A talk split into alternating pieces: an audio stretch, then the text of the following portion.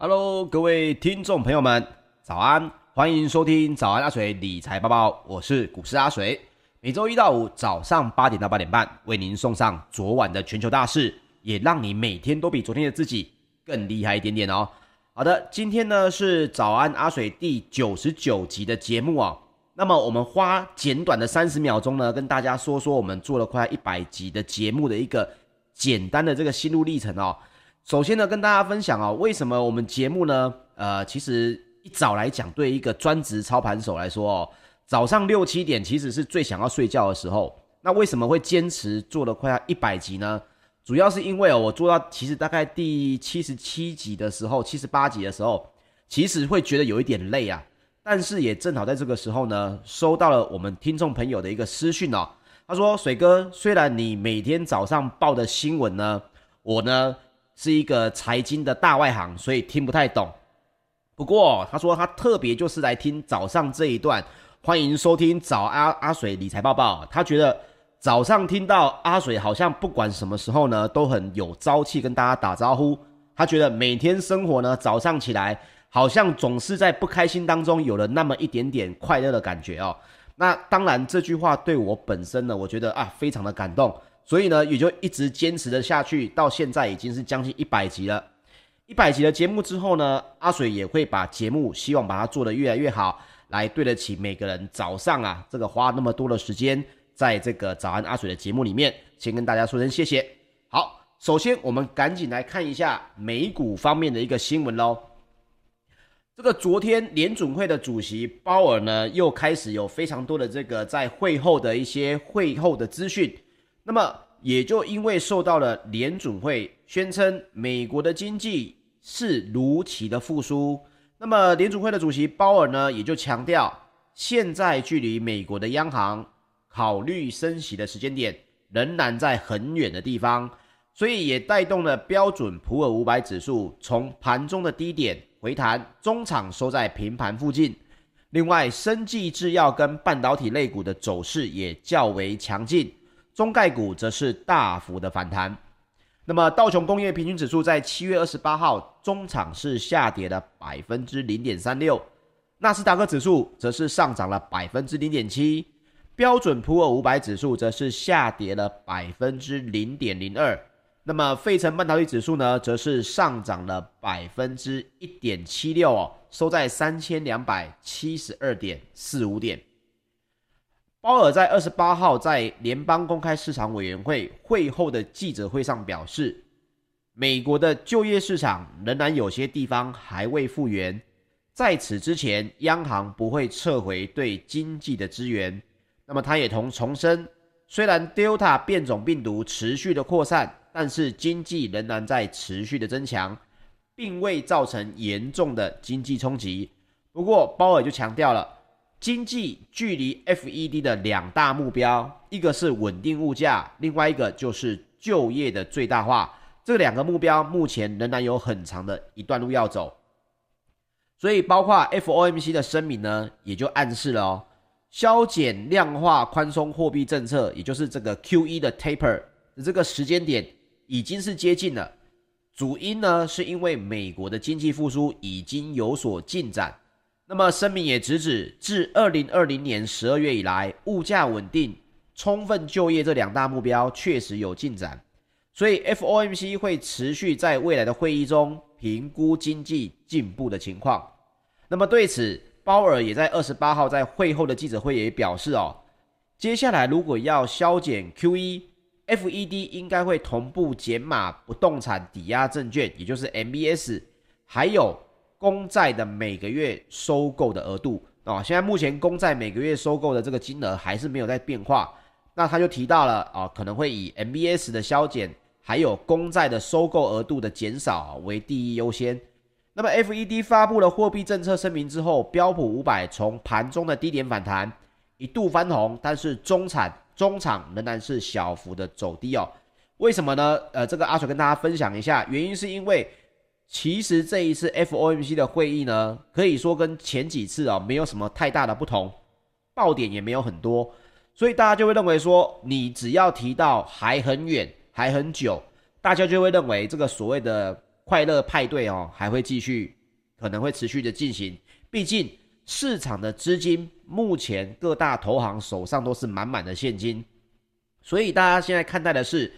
FED 有没有改变他说话的这个方式哦？有没有在跟大家在提醒说，哦，可能接下来 QE 啦，或者是升息的时间点，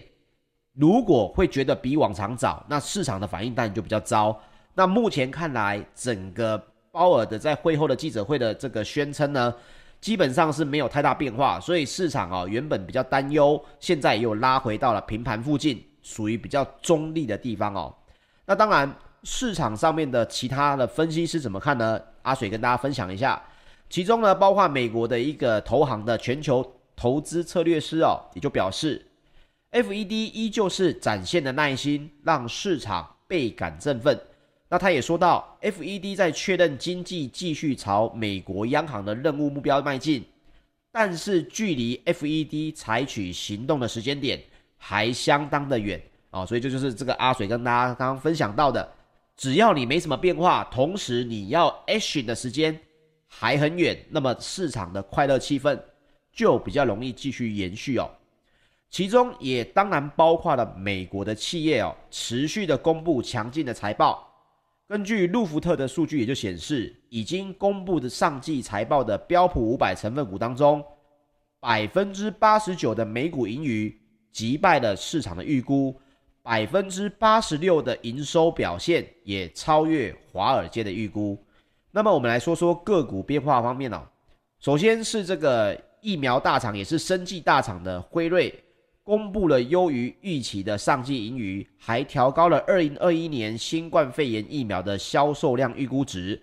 股价呢也应声上涨了百分之三点二一哦，创下二零一八年十二月三号以来的收盘新高。另外，mRNA 疫苗的莫德纳呢也大涨了六点三四，创下了历史的收盘新高，收在三百四十九点三二美元。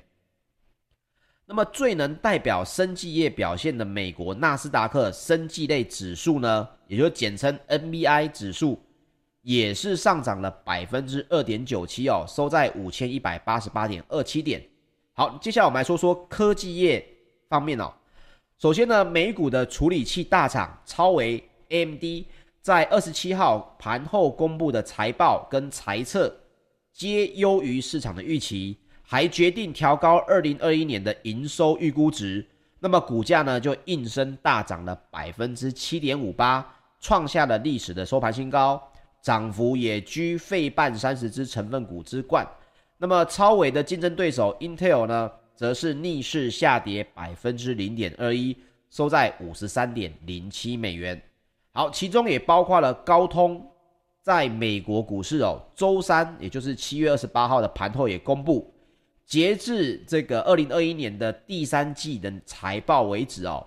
它的 non-GAAP 的这个，也就是所谓的非一般公认会计原则的这个营收呢，年增有百分之六十三。那么美股的稀释盈余呢，则是年增，这个数字很可怕啊、哦，稀释盈余年增百分之一百二十三哦。所以包括路孚特呢，原本汇整的市场共识原原本是认为。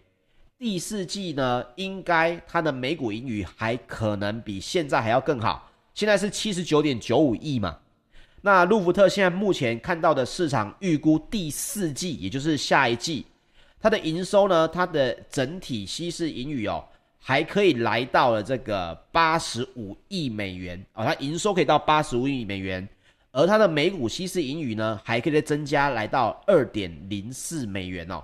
所以代表什么？高通在目前市场上面的观察认为，第三季表现已经非常好，第四季呢应该还会再更好。那我们来看看是什么样的数据哦，让它有这么好的一个财报表现。首先呢是高通的 QCT 的事业细部数据就显示，二零二一年的会计年度的第三季，手机晶片的营收是年增百分之五十七，来到三十八点六三亿美元。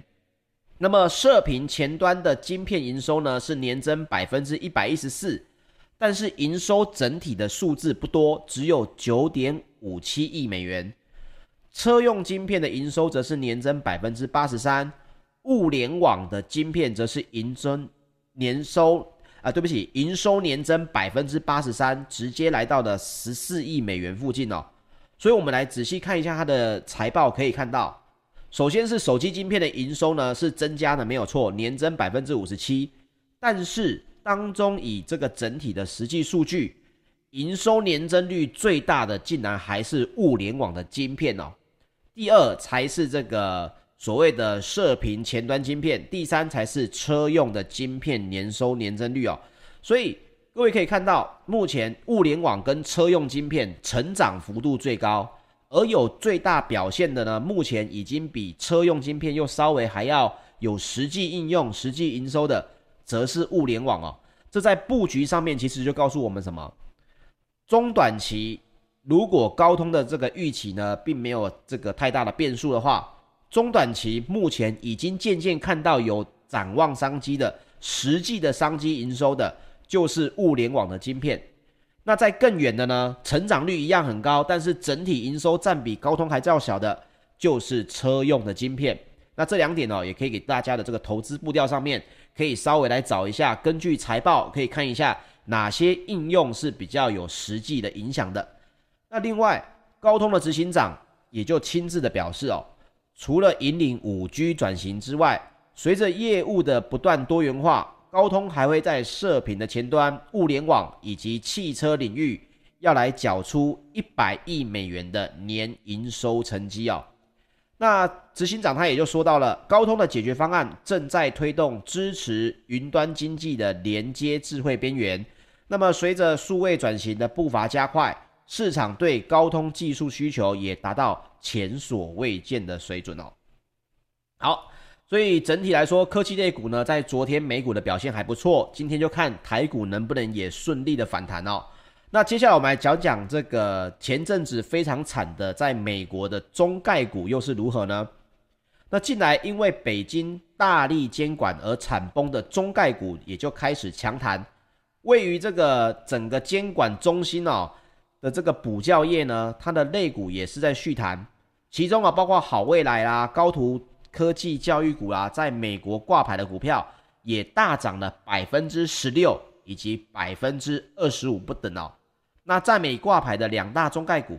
阿里巴巴还有百度也分别劲扬了百分之三点四到百分之五点六不等。那么接下来我们就来说说欧股方面。美国的银行业者呢，巴克莱跟法国的精品业者哦，开云集团也公布了他们的财报，而公布的财报的结果也非常的优异，协助投资人呢抛开中国监管的忧虑，泛欧指也终结了二连跌，终于是收高的情况。那么周三的泛欧 STOXX 六百指数上涨了百分之零点六六。其他的欧洲三大指数也都是上涨了百分之零点二九到百分之零点三三，甚至是来到法国的 CAC 指数也上涨了百分之一哦。那为什么会有这么好的表现呢？主要还是刚刚提到的，第一个，巴克莱的上半年的获利远超预期，并且也恢复了这个发布股息的这种情况。那该行上半年的税前获利呢为五十亿的英镑。远胜市场预期的四十一亿英镑，巴克莱的股价也因此上涨了百分之二。其中，德意志银行的财报也远优于预期，该行的净利为六点九二亿欧元，大概是八亿美元左右，也远高于分析师预期的三点二八亿欧元哦，将近是一倍。不过，股价仍然是小跌了百分之一点一三。其中呢，大家会认为跟这个经济复苏比较相关的，就是奢侈品品牌的这个相关的营收表现哦。因为经济一定是复苏，大家有闲钱了，有能力了才会去买奢侈品嘛。所以包括了奢侈品品牌这个开云集团，它也飙高了百分之三点六。那该集团的第二季营收哦，几乎成长了快要两倍，这个数字非常的夸张。营收直接成长了快要两倍，那大家可能对开云集团觉得，嗯，奢侈品品牌，可是平常没看到什么开云集团的，没听到开云这个牌子啊。那阿水呢，跟大家分享一下啊、哦，开云集团呢是目前全世界大概可以排到第三大的奢侈品公司，它的旗下呢，各位就应该都有听过了，包括知名的 Gucci 啊，有在做这个时装啦、皮具啊、皮鞋啊这种奢侈品的 Gucci 是属于开云集团里面哦，其中还有包括像是 Puma、VV，还有圣罗兰、巴黎世家，甚至是芝柏表，这些也都是开云集团的这个成员。所以它最重要的这个品牌，当然就是 GUCCI 了。第二季的销售年增也增加百分之八十六，增幅优于前季。估计整个贡献了开云集团超过一半的营收，还有百分之七十六的这个营业利润率哦。所以大家都知道这个奢侈品好不好赚，看 LVMH 的执行长跟这个开云集团就知道了。但是这也是我投资的一个非常重要的标的哦。为什么呢？我以前常常跟这个相关的投资人，我都说，我买这个美股哦，我第一时间我一定不是去买这个所谓巴菲特喜欢的什么可口可乐啦，呃，什么这个相关宝洁啊、宝侨啊这种的，不是。为什么我不买？原因是因为我知道公司的营收要大幅成长，一定是取决于最有钱的那一帮人，所以我就想啊，如果今天我中了乐透。我第一时间想象大家会去买的是什么？一定是买一台跑车，男人一定买跑车，女人一定买包包，所以我就决定来投资了什么？法拉利的股票，因为只要男人有钱，都想要一台法拉利。既然如此，各位就看到了法拉利的股价从二零一六年的三十几块美金，一路到现在两百多块哦，受到疫情的影响也很少哦。所以各位如果有要投资一些比较中长期，甚至是你想要留下来给你的孩子的一种投资标的，记得全球的经济如果持续的在增长，最有钱的那些人会想要玩什么？你当你有钱的时候，你喜欢些什么？这些公司只要有强大的竞争力，你都可以看到它有很强的品牌效应，这种品牌奢侈品就会是你。逢低进场的一个不错的标的哦，这个投资观念也分享给大家。因为在这十几年来，我受到这样的投资标的的这种观念的影响，我认为我受到的这个影响很大。而遇到了这些空头啊，包括是呃，包括二零一五年，还有二零零八年，我看到的当时这个金融危机过后的整体经济效益哦，大家就会发现，诶，这些股票本身真的比较抗跌。虽然短线上面会可能有震荡，但是经济一旦复苏之后，这些股票也通常是第一个受益的哦，这点就分享给大家。好，接下来我们赶紧来说说入股方面哦。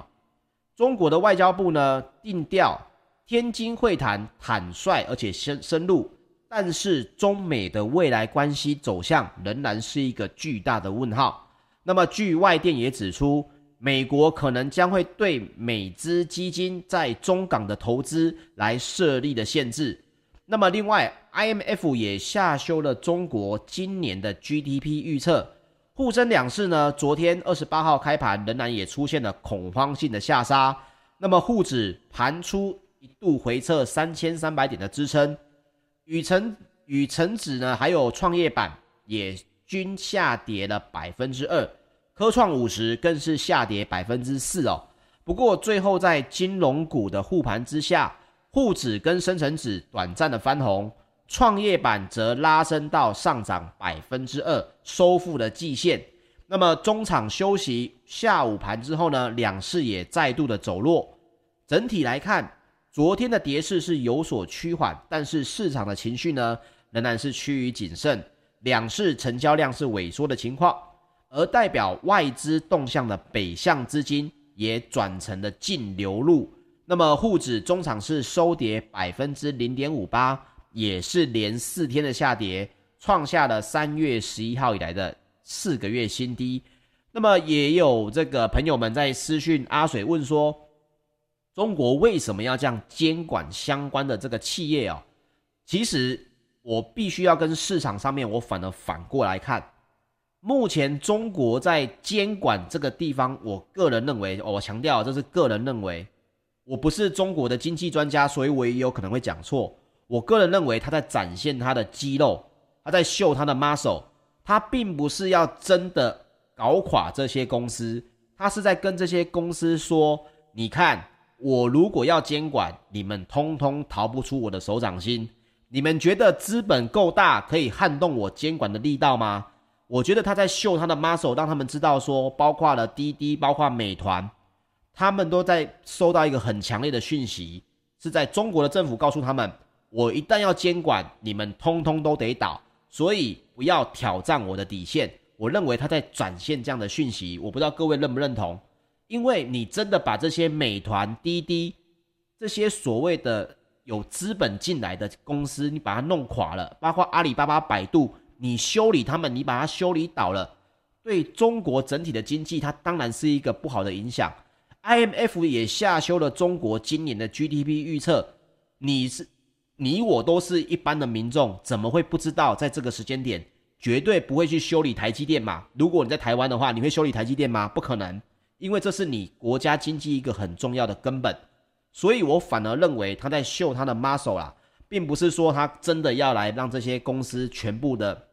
呃，受很大的伤害，这点这是我自己的观念哦，分享给大家。当然你可能也有不同的看法，只是呃，我必须强调，我并不是中国经济的专家，这也只是我一个比较目前操作下来看起来的一个感觉哦，这点分享给大家。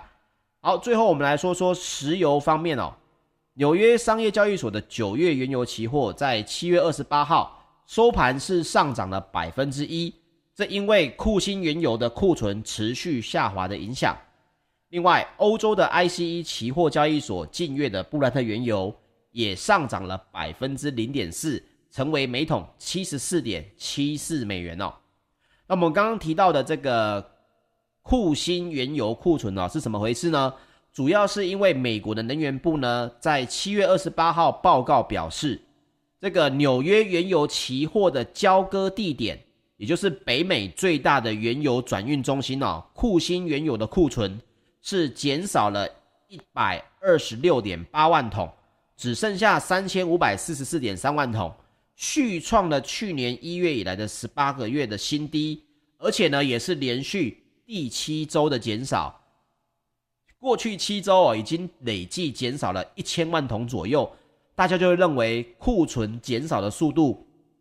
比想象中还要快，所以对于这个整体的供需需求呢，就会认为需求是不是增加的速度很快，也因此油价有上涨的情况，这点分享给大家。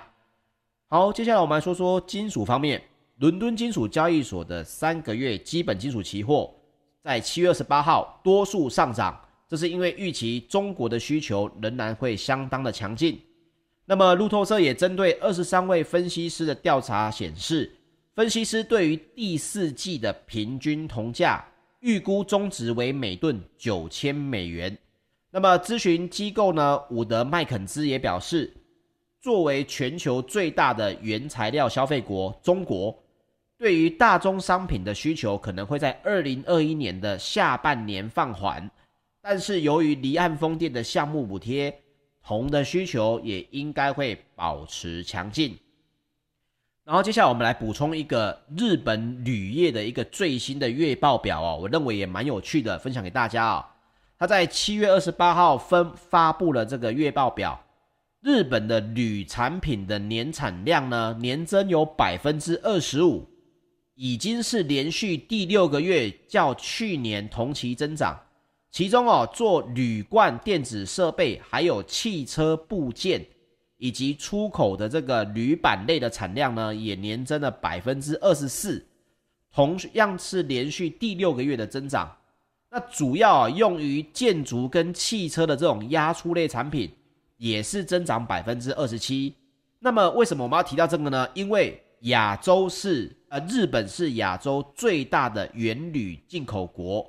其每个季度敲定的铝价水这个水平呢，也是亚洲地区的基准哦。所以可以看到它的产量增加的情况下，接下来铝的产品它应用在铝罐、电子设备、汽车部件哦、建筑其跟这个相关的汽车类的这个铝制品呢，都是增长的，都是四年以来的首度增长哦。所以上半年。这些增长量呢会不会延续？我个人也认为，在经济复苏的现在，对于这些相关的金属类的需求还是会继续的增加。各位在投资上面也可以来参考相关的标的喽。好，最后我们来说说贵金属方面。纽约商品期货交易所，在八月的黄金期货，七月二十八号收盘是下跌了百分之零点零一，来到每盎司一千七百九十九点七美元哦，刚好跌破一千八百美元每盎司的价位。那么整体来说呢，美国的联准会哦，周三公布的最新的声明，其实都让大家认为美国的经济现在还是在轨道上，朝着复苏前进。联储会也应该不会在这个时候泼冷水，也应该会继续维持宽松的立场，所以相关的这个黄金的交易呢，就会比较冷淡一点。不过，黄金期货的电子盘最新的报价已经站回了每盎司一千八百零六美元啦。但是也要公布一个稍微一个数据给大家知道，全球最大的黄金 ETF